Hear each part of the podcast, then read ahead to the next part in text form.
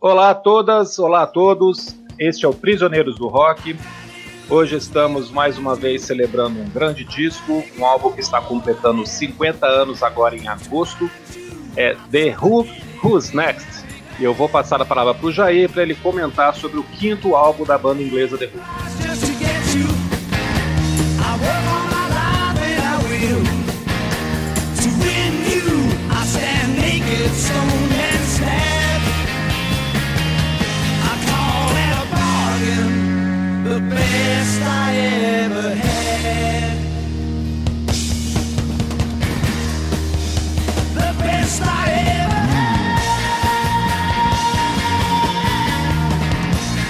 Um disco que abre com Bubble Riley e fecha com é, Food Again.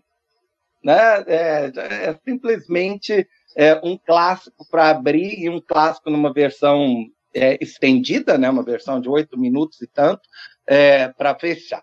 É, é, um álbum é um álbum realmente fundamental, é o meu preferido do, do The Who, e ao mesmo tempo é um álbum que continua é, o que eles vinham fazendo, né? A busca por grandiosidade, né? A busca por um som, né? Muito épico e também quebra fronteiras, né? O, o Pete Townshend, né? O guitarrista do The Who tinha comprado um, um sintetizador.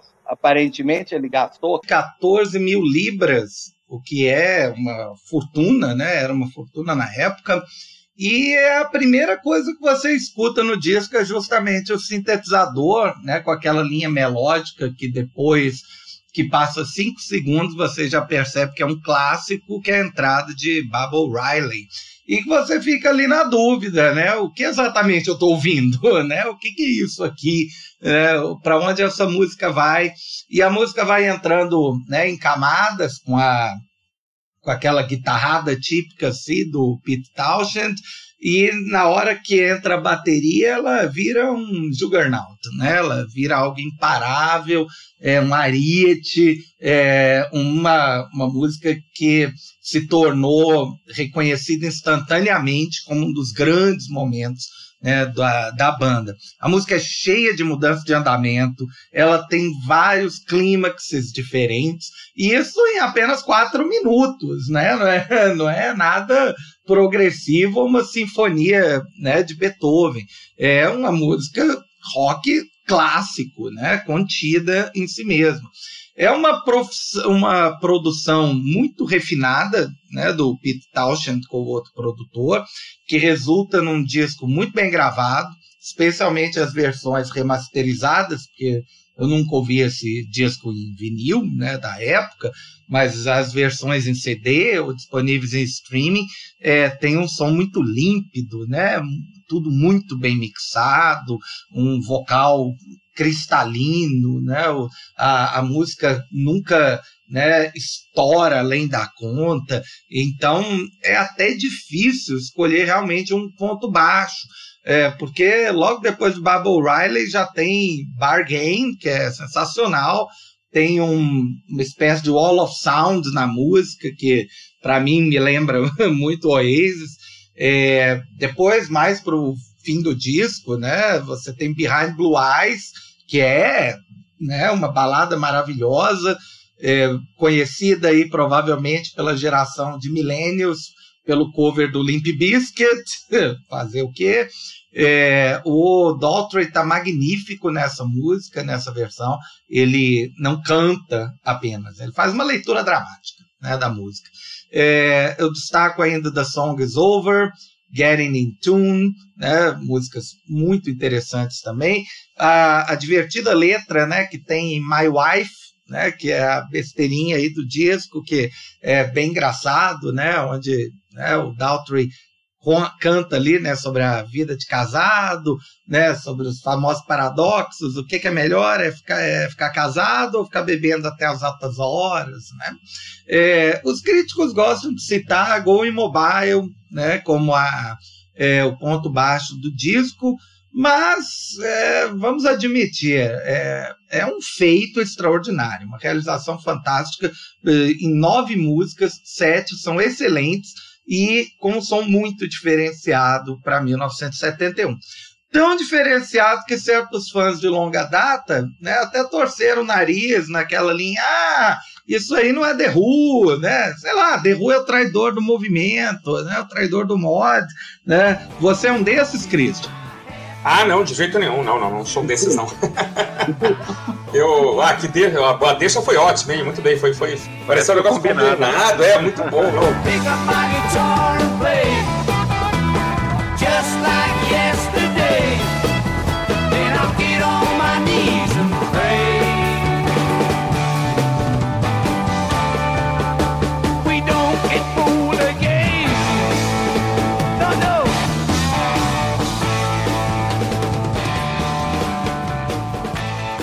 Mas, cara, o, o The Who, só pra gente começar assim, é uma reflexão rápida, assim, o The Who é uma banda fantástica, né? Porque eles têm uma, em primeiro lugar, uma sonoridade é absolutamente única, né? E nesse ponto eu, eu os coloco ali junto com os Beatles, com os Rolling Stones, né? Você escuta uma música dos Beatles, você frequentemente reconhece, né? A não ser as experimentações malucas, você reconhece, ah, isso aqui, pô, isso é o John Lennon, Paul McCartney e tal.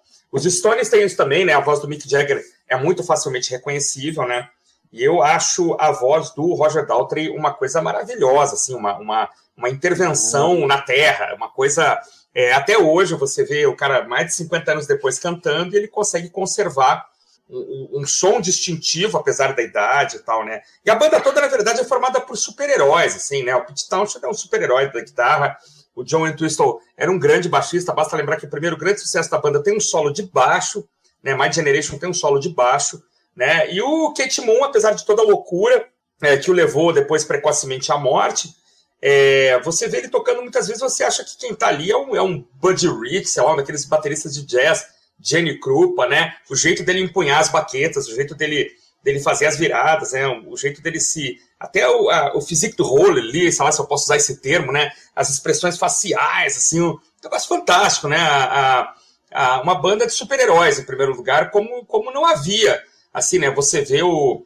É, muito, muito física, muito muscular, né? Enfim, eu, eu, gosto muito, assim, do terror. E esse disco é um disco muito interessante, é, o Who's Next, é, porque ele vem é, imprensado entre duas monstruosidades, né? Ele vem imprensado entre entre uma, duas óperas rock quase, né? Entre o Tommy e o Quadrofinha, né? Que vem logo depois, que são dois discos duplos que eu gosto muito, assim, dois é, uma coleção de canções feitas nesse período que é uma loucura, assim, né? Talvez a banda não tenha conseguido repetir isso depois. É a capa, uma capa fantástica, né? Uma, uma brincadeira mordaz, assim, com, com o monolito do filme 2001, né? Do Stanley Kubrick, que tinha sido lançado alguns anos antes. É, os caras estão urina, urinaram no negócio ali, quer dizer, um, um pedação de pedra, né, um bloco de pedra em que, teoricamente, há quem diga que o, que o Pint Townshend realmente foi ali e urinou, aí são lendas do rock, né? Outros dizem e que olha, o... É, só complementar, e olha, é, vamos, é, vamos agradecer dessa capa ter sido escolhida, né? Porque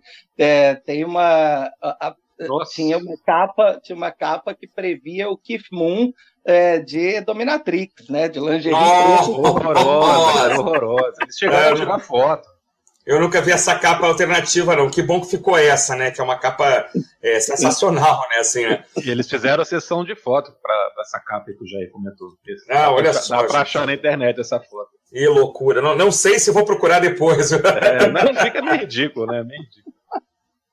Mas aí, meus amigos, a banda fez esse álbum, é um álbum simples, né? Mas ele tem três monstruosidades né, em forma de música, que é Bob O'Reilly, né, que tem essa famosa abertura do sintetizador. Acho que é um Lowery, eu acho que é o Lowery também era, era uma marca usada pelo pessoal do Soft Machine.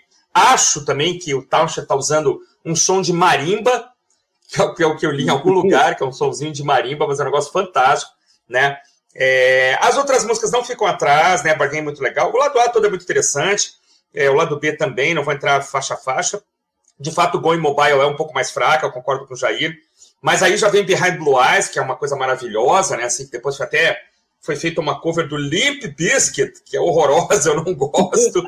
mas aqui essa versão é fantástica. E a banda está aqui também é, usando já o estúdio, já em 71, imagino que já, talvez já gravando em oito canais ou até mais, é, de forma muito inteligente, né? Então, a, essa combinação da, da, das guitarras com os violões, né? Você tem uma guitarra num canal, guitarra no outro, um violão no meio. É, é muito bem feito, né? Às vezes entram uns pianos. Então, assim, aqui é o domínio completo, né? No quinto álbum, a, a, o, o, grupo sabe exatamente como quer soar, sabe exatamente o que quer fazer, é, e entrega um grande disco, assim, né? Um disco que merece, é, 50 anos depois, uma, uma oitiva, né? Não acho que, que seja um ponto fraco, acho que depois do, do Quadrofinia, a partir ali do The Who by Numbers, é, depois do Who Are You, né? Já são discos um pouquinho com, com menos momentos fantásticos, né? Embora sejam ainda muito legais. Aí, com o falecimento do, do Moon, já nos anos 80, a banda já não, acho que já não conseguiu acertar muito, assim, os discos da década, acho que são dois álbuns da década de 80 que são um pouquinho mais fracos, e ainda hoje o grupo tá aí, a dupla remanescente, né, depois o, o baixista John Twistle morreu também, e hoje o Daltrey e o Townshend se apresentam com músicos convidados e de vez em quando fazem verão no Brasil, alguns anos atrás, gravam discos aí ainda regularmente, com uma certa, até uma certa frequência, mas aqui é o, o, a, o, a, idade do ouro aqui da banda realmente é, é essa aqui, a virada dos 60 para os 70. Muitas bandas não sobreviveram ao final, ao final dos anos 60. A virada de década é sempre uma coisa traumática, né? O The Who meteu o pé na porta e falou, cara, nós somos o The Who, porra, e é isso aqui que a gente sabe fazer, e, e não parece que não houve nenhum problema, assim, é, é para o The Who deixar de ser uma banda tipicamente década de 60 para se transformar numa banda tipicamente da década de 70. Parece fácil, mas não é. E eu acho que o The Who fez isso e mostrou isso aqui no Who's Next.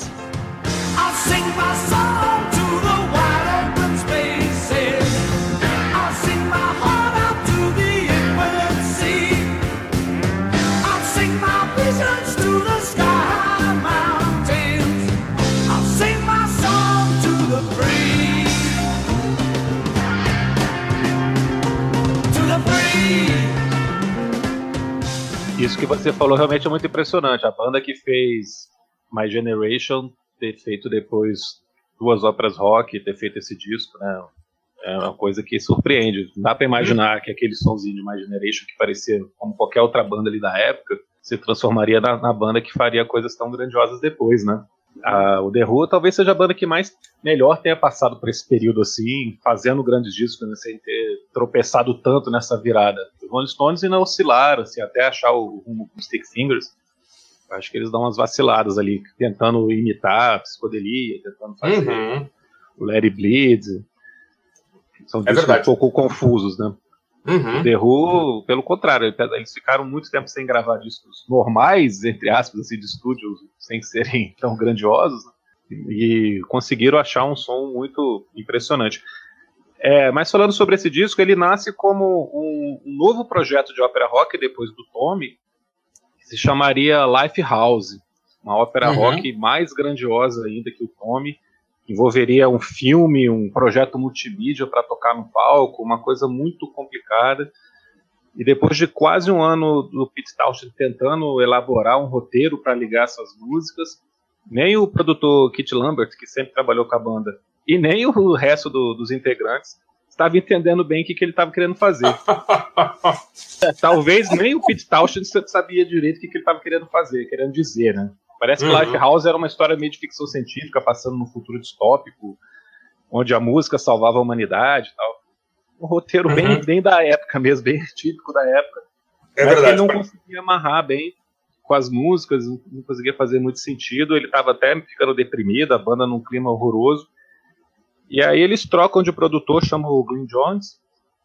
E ele, ele trabalhou fala... com os Beatles, né? O Green Jones trabalhou com os Beatles, não foi? É, exatamente. Salvo engano, ele, ele é, Beatles, Stones, Led Zeppelin. Era mesa, né? Era mesa, né? É, ele era, é, exatamente. Técnico de som, né? É, é, engenheiro, é engenheiro de som, exatamente. Engenheiro de som, é. E aí o Glenn Jones fala, pô, vamos pegar essas músicas aqui, vamos transformar só, entre aspas, num álbum, né? Apenas um disco de canções, não vamos fazer nada além disso. E aí eles acabam topando. E ele também tem o mérito de falar, essas músicas aqui são muito boas, a gente só precisa trabalhar em cima delas. Uhum. E aí das nove músicas do disco, oito vieram desse projeto abortado Lifehouse. Uhum. Que eles já estavam tocando, ensaiando, inclusive eles fizeram alguns shows de teste com plateias pequenas. Então as músicas chegam praticamente prontas no estúdio. Depois de um uhum. ano perdidos ali com, com Lifehouse, eles gravam o disco de forma até rápida. Uhum. Em algumas semanas, ele entre abril e maio de 71, eles gravam o disco e em agosto ele já é lançado. E aí a gente tem um conjunto de canções aqui maravilhoso. Eu acho que Baba O'Reilly tem uma das melhores intros da história. Ah, com certeza. Por conta disso, se transforma também numa das melhores faixas de abertura de um disco do rock. Absolutamente perfeita nessa música. Como o Jair falou, as músicas têm muita mudança de andamento, muitas variações, né? Uhum. Eu acho que talvez pela ideia inicial de serem parte de uma ópera rock, isso tenha refletido nessa, nessa forma como elas foram compostas.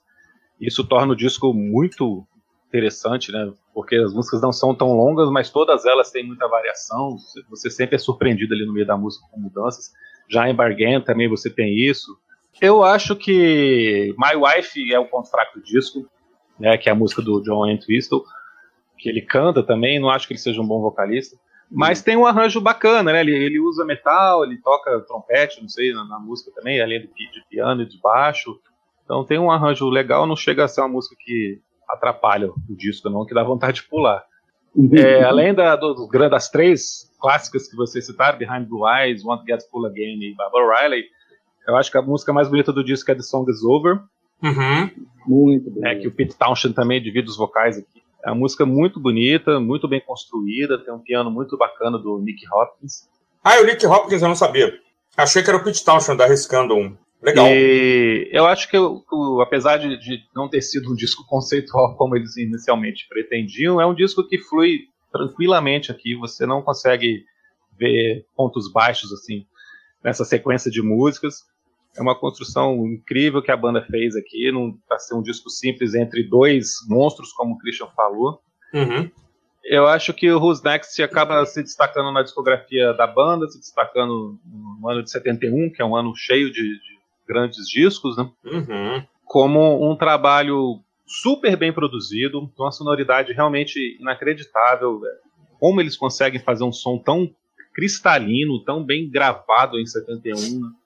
É verdade. Você consegue escutar cada detalhe, cada nuance de cada uma das músicas.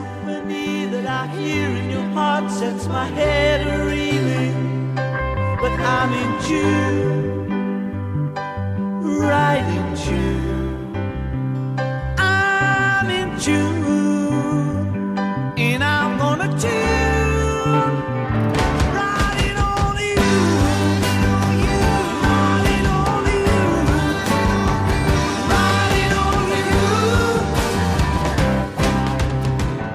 Os sintetizadores são usados de uma forma muito inteligente, muito criativa.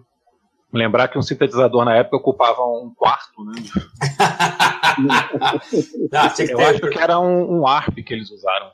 Ah, é? Eu tinha lido que tinha, é. tinha, tinha sido um Lowry, mas pode ter sido um ARP também. É, é, nessa época também os caras, caras, os estúdios começaram a ter esses instrumentos, né? Então era, era fácil, né, de, de ter acesso ali também. Embora ele tenha comprado um e tal, alguns estúdios estavam adquirindo também esses instrumentos, que assim, muita banda de prog estava usando também esses teclados estranhos, né? Então pode ter sido isso também. É, mas o Pitalchid usa de uma forma muito legal aqui, porque é. tem excesso, né? Você uhum. percebe, né? Tá colocado em momentos chave das músicas, na abertura de Barbara Riley e Want to Get Full Again, você, ele faz a, a, música crescer por conta desse uso de sintetizador, sem se tornar tão preponderante dentro do som da banda. Então acho que isso enriquece demais. Eu acho um descasso, cara. É, vou confessar para vocês que eu demorei algum tempo para perceber que aqui o monolito estava mijado. eu fui inocente, assim, eu lembro que quando eu vi essa capa eu só ficava olhando o visual, assim, caramba, 2001, né? Parece que os caras estão na lua e tal. Eu demorei a perceber que eles estão saindo assim, meio fechando a braguilha. Fechando a braguilha, exatamente. Fiquei, confesso que estragou um pouco a fantasia, assim, a magia da capa, quando eu percebi a sacanagem deles ali. Até porque somos fãs, somos fãs do Monolito também, né? É, você é fã de 2001. É uma falta de respeito aqui total. Justamente, Muito bem, é, eu, eu tava. Eu, então, eu tinha lido aqui sobre o teclado, não é um assunto muito importante, mas é. O som é muito interessante, né? Um som que nunca, nunca tinha sido escutado, na verdade, né?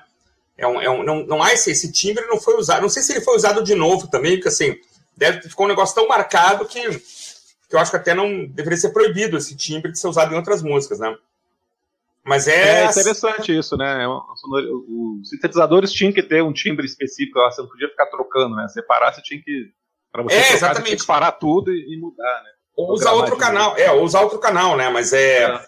Como não era muitos canais também, isso realmente é, é, é interessante, como, como esse som ficou. Você, você, você, imediatamente é capturado pelo som né, de, de abertura né, de Barbara Riley. Você fica ali esperando o que, vai acontecer. Claro, a música vira um rockão, ela tem ali uma ponte, né, em que esse som volta de novo e tal, mas é, é muito interessante, né? E, e essa, essa dinâmica também, é, que depois o Ira é, usou também, né? É, até acho muito inspirado no The Who, né? Essa dinâmica de vocais do Daltrey e do Townshend, né? Você tem esse guitarrista que de vez em quando entra no microfone e canta alguma coisa, ou divide os vocais, ou canta uma ponte, né? Os Stones fizeram isso em algumas músicas também.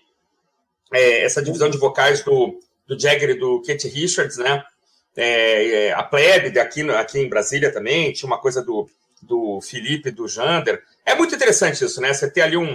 Uh, o cara, o, não que o Pete Townshend seja um cantor fantástico, né? Não é nem perto do Daltrey, embora ele tenha gravado o disco solo e tal. Mas é um cara afinado, né? Todo instrumentista em geral é um cara afinado, né?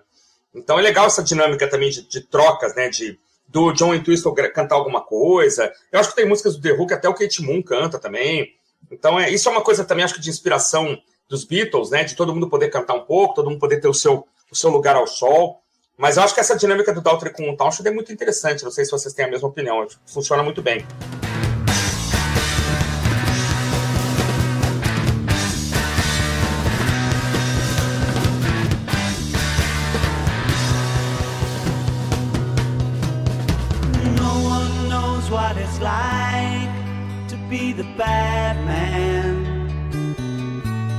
The sad man behind blue eyes. Em Bubble Riley, o Pete Townshend só canta uma parte né, da música que começa com Don't Cry, Don't Waste Your Eyes, é, It's Only Teenage Wasteland é, Teenage Wasteland acabou virando um título alternativo né, para Bible Riley, porque ele conta que quando ele, a banda tocou na ilha de White, né, no festival que teve lá, não no Woodstock, ele olhou para o local né, da plateia quando o show terminou e o local estava coberto de lixo, né? E aí ele olhou para aquilo e ah, that's a teenage wasteland. e né, o título ah, e a música, ou melhor, essa parte acabou indo né, para dentro da música. Ela foi usada aí recentemente no trailer da terceira temporada de Stranger Things, é, a, a série aí da curtida pela geração alfa, né? Então, que está sendo apresentada, né? Aí é um clássico do rock and roll. Ela tem sido muito usada. Ela tem sido é. muito usada. Ela foi usada no trailer do desenho do Snoopy, por exemplo. É mesmo? É, a abertura é. do, do, do, desenho, esse do último que fizeram, né? É, Peanuts the Movie, né? O trailer é, abre com, com esse som característico do, do sintetizador, né? Eu, eu, também, o que, que aconteceu? Mais recentemente, acho que o Pete Townshend vendeu é, todos os direitos da, das músicas, né, da banda. Tem, existem empresas comprando, né, é, os direitos autorais das músicas da década de 60, hum. 70, 80, pagando milhões, assim, para para ter esses direitos, né? E depois é negociado com, com empresas de propaganda, com, com estúdios de cinema e tal. Por isso que a gente tem visto é, sempre, sobretudo esses filmes da Marvel, filmes de super-herói em geral, tem sempre umas coisinhas da década de 70 é, que eu acho que são intermediadas por essas grandes companhias que estão estão comprando os direitos autorais. Eu acho que o Bob Dylan já andou negociando também os dele. Né? O pessoal tá, tá entregando já, já sabe que vão estão no final mesmo, enfim, né? Já, já no final da carreira. Estão garantindo aí algumas centenas de milhões de dólares para os herdeiros. É, porque a longo prazo esses catálogos valem muito dinheiro, mas hoje em dia está pingando muito pouco, né? É verdade. Ainda mais nesses dois anos aí, quase dois anos sem shows. Uhum. Quem ainda faz show não está podendo ganhar dinheiro com isso, então o Bob é. Dylan acho que vendeu por 300 milhões. Olha aí que beleza, cara. Eu sou, se sou filho dele, eu fico feliz, cara. 300 milhões. É isso aí, um cara de quase do quê? De 80 anos de idade. Tem, é. tem, tem bastante. Imagino que tenha guardado bastante dinheiro. E agora entrou mais aí 300 milhões na conta dele, se foi isso mesmo, para. Imagino, não, não, não duvido, né? Porque é, essas uma músicas... empresa dessa compra para ganhar dinheiro 20, 30, 40 anos para frente. Exatamente, os caras estão investindo no futuro. Eu acho que tem pela frente aí muita. Essas músicas vão permanecer em evidência. Isso é muito legal, né? Porque essas empresas não estão não comprando para guardar, né? Não, e Não. você, você passando a ter o direito sobre a música, você ganha no streaming e você vende esses direitos de, de publicação em obras, né? Em cinema, ah. comercial, então, que é uma coisa que dá muito dinheiro lá fora. Aham. Uhum. É até porque o direito, o direito autoral aí é respeitado também, né? Os caras pagam direitinho, tal, não é a vergonha que é aqui no Brasil, é. né? Bem, esse então foi o nosso episódio do seu podcast Prisioneiros do Rock, a respeito do quinto álbum da banda The Who, o disco Who's Next, que está fazendo 50 anos, lançado em 1971. Então, esse disco está aniversariando. A gente indica fortemente não só a banda como um todo, é, como esse álbum, que é uma, é uma ótima porta de entrada, na verdade, né? Começar por ele me parece que é um. É, né, em, em 40 e poucos minutos você é, já, já teve uma boa ideia do que o The Who é capaz de entregar. É, como é que é aquele final? Bom, sigam a gente no Instagram, né, escutem aqui também os nossos episódios é, sabáticos, né? Vão ao ar todos os sábados e os, os drops também que podem aparecer a qualquer momento. Estive aqui com Jair Lúcio, Felipe Mosli, eu sou o Christian Fetter, um bom dia a todos, até mais. Uh, até mais. Falou, um abraço, escutem esse disco, realmente é a porta de entrada perfeita para a carreira do The Who. É o disco mais bem sucedido da banda, o único número um na Inglaterra, no Reino Unido, e merece ser celebrado nesse 50 aniversário. Um abraço a todos.